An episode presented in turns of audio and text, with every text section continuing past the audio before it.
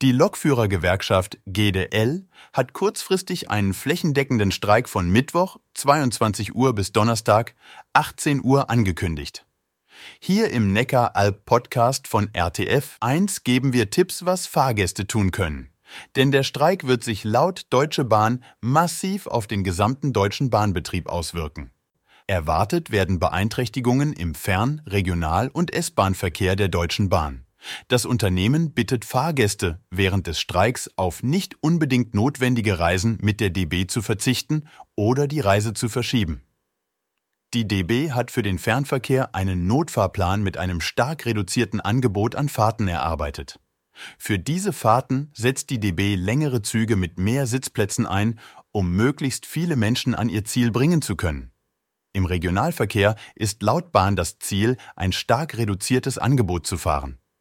In welchem Umfang dies möglich ist, unterscheide sich regional stark. In jedem Fall werde es auch im Regionalverkehr massive Einschränkungen geben. Alle Fahrgäste, die ihre für Mittwoch oder Donnerstag geplante Reise aufgrund des Streiks der GDL verschieben möchten, können ihr Ticket zu einem späteren Zeitpunkt nutzen. Die Zugbindung ist aufgehoben. Die Fahrkarte gilt dabei für die Fahrt zum ursprünglichen Zielort auch mit einer geänderten Streckenführung. Sitzplatzreservierungen können kostenfrei storniert werden.